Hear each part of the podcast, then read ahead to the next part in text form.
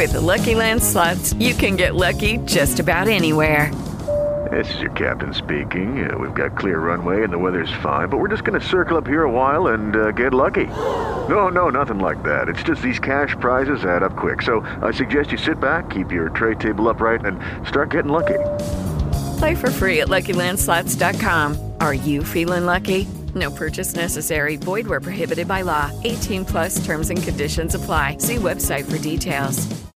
Lucky Land Casino asking people what's the weirdest place you've gotten lucky? Lucky? In line at the deli, I guess? Aha, in my dentist's office. More than once, actually. Do I have to say? Yes, you do. In the car before my kids' PTA meeting. Really? Yes. Excuse me, what's the weirdest place you've gotten lucky? I never win and tell. Well, there you have it. You can get lucky anywhere playing at LuckyLandSlots.com. Play for free right now. Are you feeling lucky? No purchase necessary. Void where prohibited by law. 18 plus. Terms and conditions apply. See website for details. ¿Has dudado de la bondad de Dios? Con nosotras, Deborah Howard. Dios es bueno, Él es bueno, no puede ser nada más que bueno y misericordioso. Pero por el otro lado, también estamos sufriendo. Entonces, ¿cómo concilias estas dos cosas? Bueno, a través del estudio de las escrituras aprendes que Dios tiene propósitos en nuestro sufrimiento. Y estos propósitos son bendiciones. Son como bendiciones disfrazadas porque quizás ni siquiera las reconocemos como bendiciones hasta algún tiempo después.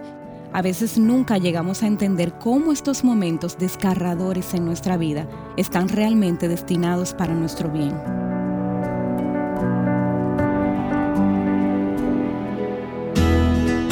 Estás escuchando a Viva Nuestros Corazones con Nancy de Moss Wolgamoth en la voz de Patricia de Saladín.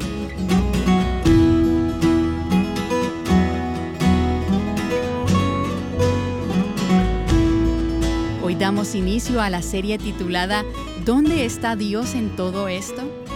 Aquí está Nancy con nosotras. Quizás me has escuchado contar la historia de mi hermano menor, David, el número 6 de siete hermanos. Él murió en un accidente de automóvil a mediados de los años 80, a la edad de 22 años. Y sé que muchos que conocían a David, que conocían de su corazón por el Señor y su deseo de servirle en el ministerio, no entendían por qué Dios había escogido a este joven en este momento de su vida para llevárselo.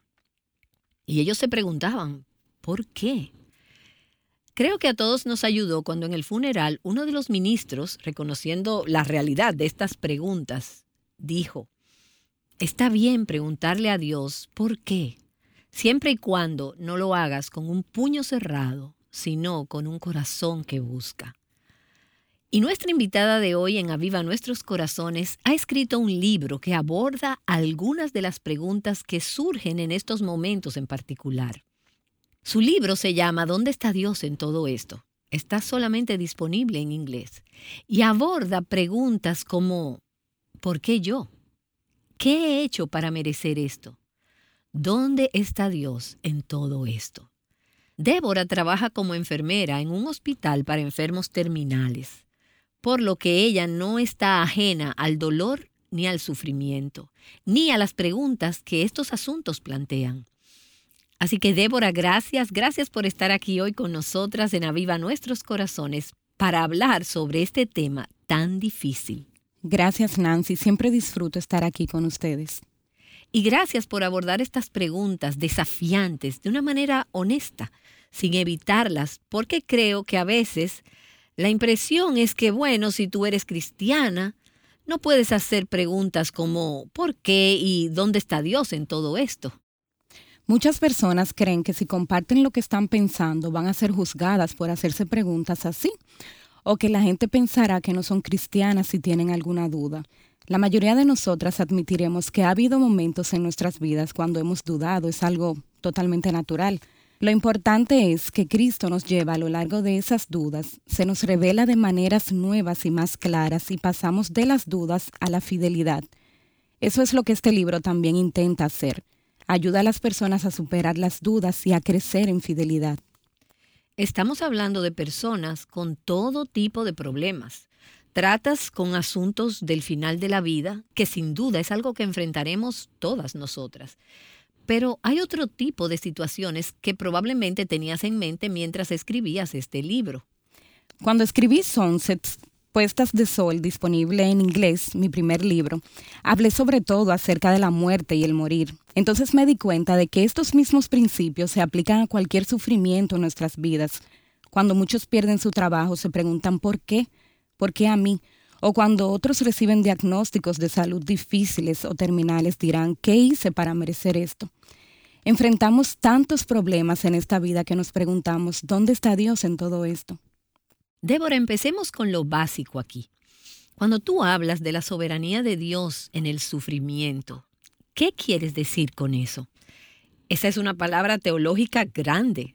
Quisiera que nos ayudaras a entender de qué se trata. El término soberanía significa el dominio, la autoridad es suya, es de Dios. En cierto sentido, Dios es el planificador divino supremo. Todo en nuestras vidas está cuidadosamente entrelazado en un plan que Él tiene para nosotras. Entonces, nada de lo que nos sucede es algo que Dios no haya causado permitido en nuestras vidas.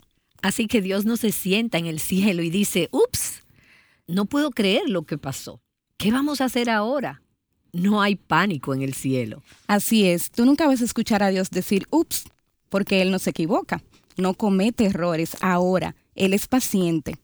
Muchas veces tenemos problemas con lo que eso significa porque no vemos que se haga justicia a las personas que creemos que la merecen de parte de Dios. Castigo, juicio. Hablamos de criminalidad, todas las historias horribles, tristes que escuchamos en las noticias todos los días. Si fuéramos nosotras, nos gustaría ver un resultado diferente, pero ¿sabes qué? No somos Dios. Sus pensamientos son inmensamente superiores a los nuestros si Él tiene un propósito en lo que Él permite o hace que suceda en este mundo. Vemos las cosas desde una perspectiva tan limitada, solo vemos nuestras vidas y cómo el mundo nos afecta. Dios ve las cosas desde una perspectiva eterna y Él está resolviendo las cosas en su tiempo y a su manera. Pero necesitamos como creyentes entender que eso tiene un propósito en nuestras vidas. Y esa perspectiva eterna es muy importante porque solo podemos ver desde un punto de vista muy finito, limitado. Y desde nuestra perspectiva, a veces parece que Dios realmente está haciendo un desastre. Correcto. No tiene sentido para nosotras.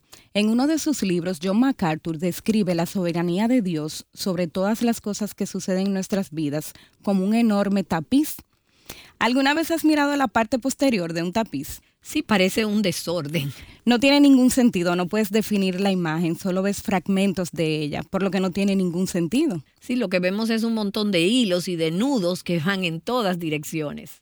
Así es, y vemos muchos hilos sueltos, vemos solo una pequeña porción. Al ver la parte de atrás estamos viendo solo una pequeña parte y no tenemos idea de la imagen en él. Pero cuando lo miramos desde la perspectiva de Dios, desde la eternidad hasta la eternidad, se revela, se descubre el tapiz y lo miras desde su perspectiva, viéndolo completamente todo, y entonces todo tiene sentido, cada hilo tiene su lugar.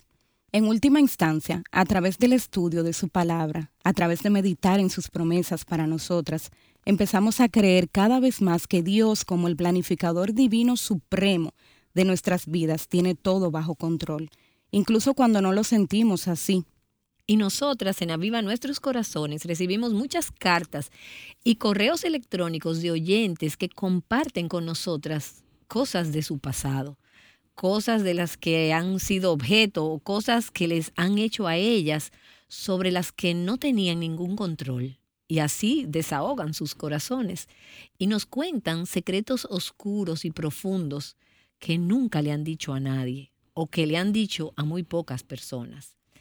Creo que para algunas el concepto de que Dios es soberano, que Él está en control, plantea la pregunta, si Dios sabe todo esto, si Dios es quien causa o el que permite todo esto, entonces, ¿cómo puede ser Él también bueno para permitir este abuso, esta disfunción familiar, este dolor, esta agonía, este crimen que ha afectado mi vida? Entonces hay una especie de disonancia entre la mente y el corazón que dice, bueno, si Dios está a cargo, ¿qué clase de Dios debe ser para permitir que estas cosas sucedan en mi vida y en las vidas de aquellos a quienes amo? Hubo un tiempo en mi vida en el que me hice esas preguntas. No podía entender por qué Dios estaba causando o permitiendo algunas cosas. Dios fue muy, muy bondadoso en darme un maestro y mentor. Le dije, si Dios está en control de estas cosas, entonces eso me rompe el corazón. No puedo creer que Él me haga esto. En ese entonces yo era madre soltera, enseñaba en la escuela dominical, estaba tratando de dar el diezmo, no tenía dinero y trataba de diezmar. Solo estaba tratando de criar a mis hijos lo mejor posible y sin embargo parecía que solo tomaba decisiones dañinas que me causaban angustia, dolor y sufrimiento. Este maestro que se llama David Steele me dijo, eres una pobre cristiana ignorante, y eso me ofendió mucho en el momento, pero lo dijo con tanto amor y tanta compasión que escuché el resto de lo que tenía que decirme. Él dijo, hay tantas cosas que no entiendes acerca de cómo Dios obra en tu vida y añadió, si trabajas conmigo te puedo enseñar lo que necesitas entender. Dios me dio la gracia para aceptar su oferta, Empecé a estudiar con él varias veces a la semana. En una ocasión me dijo, nunca nadie te ha enseñado cómo pensar bíblicamente, ¿verdad? Y yo dije, es tan obvio. oh, sí, contestó. Y creo que eso le pasa a la mayoría de las personas. Le dije, no, la mayoría de las decisiones que tomo se basan en mi instinto acerca de las cosas. Y él dijo, los sentimientos son dados por Dios, nuestras emociones son dadas por Dios, pero pueden llegar a ser perjudiciales para nosotros si permitimos que nos gobiernen en lugar de nosotros gobernarlas. Nuestras mentes deberían prevalecer sobre nuestras emociones y deberíamos aprender a pensar lógica y bíblicamente en medio de nuestros problemas. Ese fue el comienzo de un compromiso en mi vida espiritual. Yo era cristiana, pero no entendía muchas cosas. Era solo una bebé David vio potencial de crecimiento, comenzó a enseñarme y a capacitarme y en un tiempo lo conseguí. Era como si un bombillo se hubiera encendido en mi cabeza. Trabajé con David por bastante tiempo. Lo acusé de querer que yo fuera un cerebro gigante sin corazón y él dijo, yo no tengo que trabajar en tu corazón, Débora. Sé que las emociones están allí. Lo que debo hacer es trabajar con tu mente y enseñarte cómo pensar bíblicamente en medio de tus problemas y desde entonces no he cometido esos grandes errores. Ahora pienso lógicamente y continúo aprendiendo bíblicamente. En lugar de las altas y bajas y los picos y valles que yo solía tener, mi vida ha encontrado un equilibrio maravilloso. Dios por medio de este maestro hizo una gran obra en mi vida. Pero entonces asumo, Débora, que eso significa que tus problemas desaparecieron. Oh, no. Todavía eres una madre soltera con dos hijos luchando para llegar a fin de mes. Todos mis problemas desaparecieron por arte de magia. Ah, no me digas. Bueno, no, claro que mis problemas no desaparecieron, pero la forma como los enfrenté mejoró. Ese fue un punto muy importante en mi vida, porque comencé a aplicar las verdades de la escritura a mi vida antes de ese punto sí pensaba que las escrituras tenían principios, pero que seguramente Dios no esperaba que lo aplicáramos a nuestras vidas ahora. Eso sería ridículo, ¿no? Quiero decir, ni siquiera funcionaría, ¿verdad? O pensamos que puede que funcione en el caso de otra persona, pero no aplica para el mío. Exacto. Pero David me hizo entender que no solo es posible aplicar los principios bíblicos a la vida, sino que Dios nos ha ordenado aplicar estos principios a nuestras vidas hoy. Y sí, son tan relevantes para nosotras hoy como lo fueron en los días bíblicos, así que fue de gran ayuda para mí llegar a esa conclusión. Eh, Débora, permíteme volver atrás por un momento. Cuando comenzaste a caminar a través de este discipulado, tenías la perspectiva de que si Dios tenía algo que ver con lo que estabas atravesando en ese momento, entonces eso rompía tu corazón. ¿Fue difícil para ti entender que Dios permitiera algunas cosas? De hecho, David me pidió que leyera Romanos 8:28 y yo no podía hacerlo sin llorar porque pensaba que Dios tenía esa promesa para otras personas, pero no para mí. Como todas las cosas obran, cooperan para bien para los que aman a Dios. Y son llamados conforme a su propósito. Pensé en ese momento, sí, Él puede hacer que eso obre para bien en otras personas, pero no para mí. En realidad yo tenía mi propia fiesta de autocompasión en ese momento. Pero no fue casualidad que conociera a David Fue Dios llevándome a ese punto y a la persona que había elegido utilizar para mi santificación. Entonces, ¿qué fue lo que aprendiste que cambió tu perspectiva de Dios y que lo convirtió en un Dios que podías amar y en el que podías confiar en lugar de un Dios que te rompería el corazón?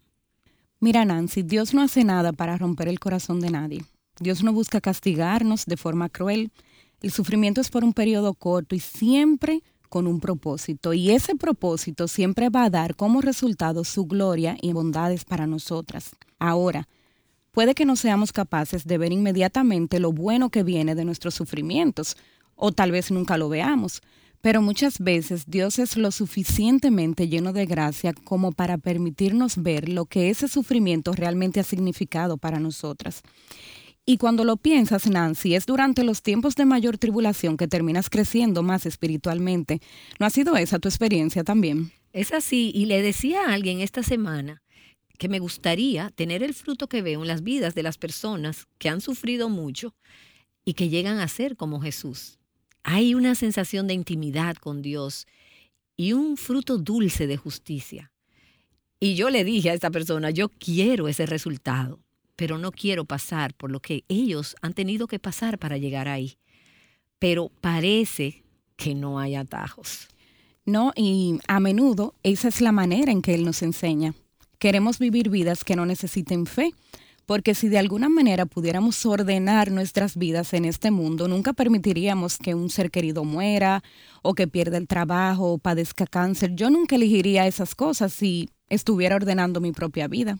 Nunca escribiríamos el guion de la manera que Dios lo hace. No, imposible, porque yo tendría un final feliz todos los días, pero lo cierto es que tenemos fe y la tenemos por una razón y es porque la necesitamos para atravesar las situaciones que enfrentamos en nuestras vidas. No llegan al azar. Están diseñadas para nosotras por un Dios amoroso y sí, eso es muy difícil de conciliar porque sabes perfectamente que ambas cosas son verdad. Dios es bueno. Él es bueno, no puede ser nada más que bueno y misericordioso. Pero por otro lado también estamos sufriendo, entonces, ¿cómo podemos conciliar estas dos cosas? Bueno, a través del estudio de las escrituras aprendes que Dios tiene propósitos en nuestro sufrimiento y estos propósitos son bendiciones. Son como bendiciones disfrazadas porque quizás ni siquiera las reconocemos como bendiciones hasta algún tiempo después. A veces nunca llegamos a entender cómo estos momentos desgarradores en nuestra vida están realmente destinados para nuestro bien. Así que en realidad el punto de partida en la búsqueda de los propósitos de Dios en nuestro sufrimiento es reconocer que Él tiene un propósito, que Él no es arbitrario y que Él tiene propósitos en mente y que sus propósitos son buenos. Mientras hablabas, Débora, dos versículos vinieron a mi mente. Uno de ellos está en Hebreos, el capítulo 5, versículo 8, donde se nos dice que incluso Jesús, aunque Él era el Hijo de Dios, aprendió obediencia a través de lo que padeció. Ahora, Él fue obediente. Y pudiéramos entrar en más detalles en cuanto a lo que este versículo significa exactamente. Pero hay algo que sucedió en su vida como hombre que fue llevado a cabo a través del sufrimiento. Tú has hablado de cómo uno de los principales propósitos de Dios en el sufrimiento es conformarnos a la imagen de Cristo. Decimos, quiero ser como Jesús, pero queremos llegar allí sin la cruz. Queremos la vida de resurrección sin la cruz. Y como tú has señalado, sin dolor no hay ganancia. Y luego el otro versículo es ese increíble versículo de Primera de Pedro 4, en los versículos del 1 al 2, y no tenemos tiempo para entrar a profundidad en él, pero escucha lo que dice. Puesto que Cristo ha padecido en la carne, armaos también vosotros con el mismo propósito. Pues quien ha padecido en la carne ha terminado con el pecado para vivir el tiempo que le queda en la carne, ya no para las pasiones humanas, sino para la voluntad de Dios. Ahora, admito que hay algo de misterio en estos versículos, pero lo que dice, en resumen, es que hay algo sobre el sufrimiento que es purificante. Está purificándonos Dios cumple su propósito en nuestras vidas mediante el sufrimiento. Él trae ciertas cosas a la superficie y trata con pecados en nuestras vidas de los que quizás no estaríamos conscientes o que pueden estarnos venciendo. Y Dios de alguna manera usa el sufrimiento para llevarnos a no vivir bajo el dominio de nuestra carne, sino a querer hacer la voluntad de Dios más que ninguna otra cosa. Por lo tanto, si ese es nuestro objetivo, ser agradables al Señor, ser como Cristo, ser purificadas del pecado, entonces tenemos que aceptar el sufrimiento como parte del proceso. Ahí es donde entra la confianza. Confiamos en que lo que Él nos ha dicho es verdad, que sus atributos son reales y confiamos en eso. Esa confianza nos lleva a través de cualquier tipo de dificultad. A medida que avanzamos en nuestra vida, este periodo de santificación aumenta y recuerda, nunca vamos a llegar, nunca vamos a encontrar perfección en este mundo, pero nuestras vidas deben de ser un viaje de santificación entonces, a medida que avanzamos en la santificación, nuestra voluntad es conformada cada vez más a la de Él. Y como dijiste, el deseo de nuestro corazón es su corazón y su voluntad, y queremos lo que eso conlleva. Independientemente de la forma en que se manifiesta en nuestras vidas, lo queremos, incluso si esto significa que tenemos que experimentar sufrimiento. Amén. Y tú que nos estás escuchando en este momento, Puede ser que a medida que has escuchado esta conversación, el paso que debas tomar ahora al pensar acerca de tu sufrimiento, sea este grande o pequeño, sea decir, Señor, yo confío en ti y en que tú sabes lo que estás haciendo. Tú no cometes errores, tú eres bueno. Y tú vas a utilizar estas pruebas, estas luchas, estas presiones y problemas en mi vida para llevar a cabo propósitos buenos y santos para tu gloria y para mi bien. Si puedes empezar por ahí, entonces comenzarás la aventura de ver a Dios revelar cuáles son sus propósitos para tu vida.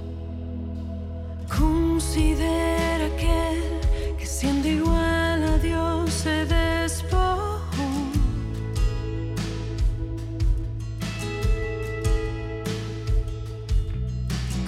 Considera aquel que semejante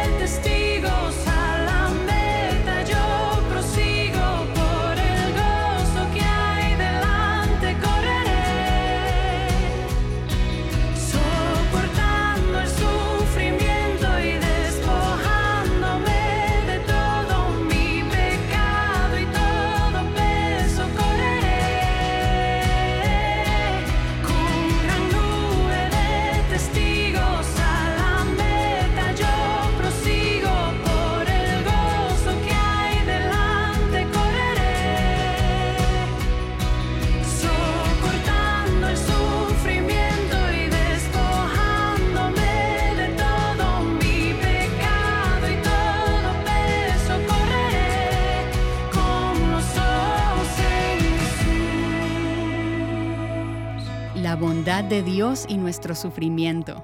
Esto es acerca de lo que Nancy de Moss Wolgamoth ha estado conversando con Deborah Howard. Espero que hayas sido animada a enfrentar tus aflicciones presentes y futuras con fe y confianza en nuestro buen Dios, aun cuando no entiendas lo que Él está haciendo. No permanezcas en duda, sino clama a Dios por fe y confía en Él. El Cordero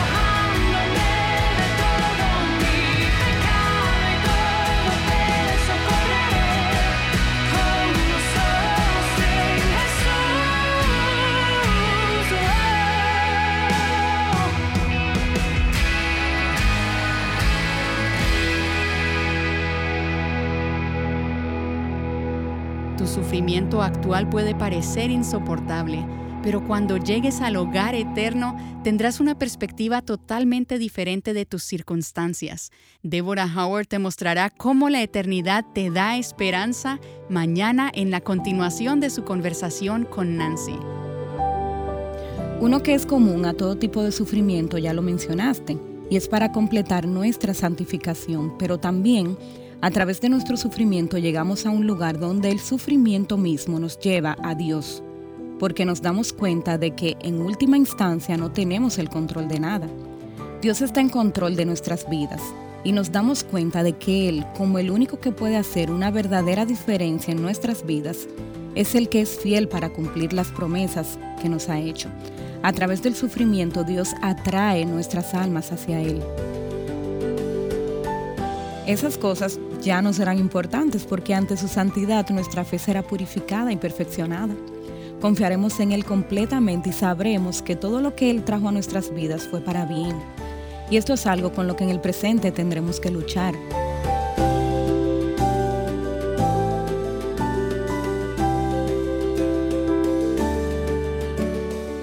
Confiando en Dios juntas, Aviva Nuestros Corazones es un ministerio de alcance de Revive Our Hearts. La lectura para hoy en el reto Mujer Verdadera 365 es Jeremías capítulos 7 al 9.